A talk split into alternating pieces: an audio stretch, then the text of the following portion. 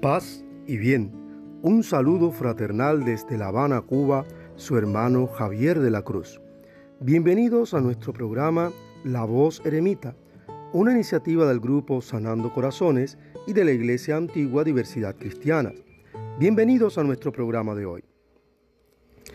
En el Evangelio según Juan, capítulo 3, versículos 16 al 18 leemos, Pues Dios amó tanto al mundo que dio a su Hijo único, para que todo aquel que cree en Él no muera, sino que tenga vida eterna. Porque Dios no envió a su Hijo al mundo para condenar al mundo, sino para salvarlo por medio de Él. El que cree en el Hijo de Dios no está condenado, pero el que no cree ya ha sido condenado por no creer en el Hijo único de Dios. Dios no envió a su Hijo para dictar sentencia de condenación contra el mundo, sino para que por medio de él se salve el mundo.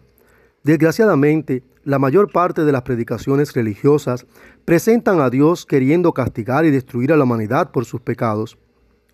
Aún dentro de la vida eremita tenemos personas que viven controlados o centrados en una sentencia de condenación divina, en una imagen de un Dios severo, un juez inflexible e inexorable.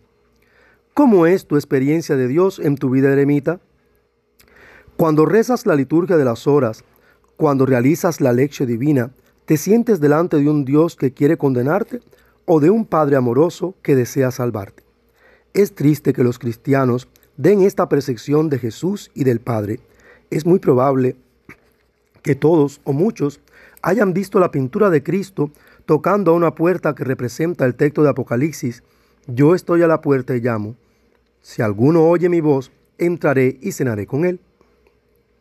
En un meme se ha reinterpretado este cuadro según la impresión causada por muchos predicadores. Jesús llama a la puerta, ábreme, soy yo Cristo, quiero salvarte. ¿De qué quieres salvarme? pregunta desde adentro. A lo que Cristo responde, de lo que te voy a hacer si no me abres la puerta. Sé que suena burlesco, pero tristemente ese es el mensaje que gran parte de la cristiandad, sus fieles y clérigos ha estado predicando. Y tú y yo, como eremitas, mediante nuestra praxis y nuestra predicación, estamos colaborando con el Padre para que el mundo sepa que Dios no desea dictar sentencia de condenación sino salvarle, y nosotros mismos estamos experimentando esa salvación. El Señor te bendiga y te guarde. El Señor haga resplandecer su rostro sobre ti. El Señor tenga de ti misericordia y ponga en ti la paz. Hasta nuestro próximo programa, la paz y la bendición de Dios sean con todos.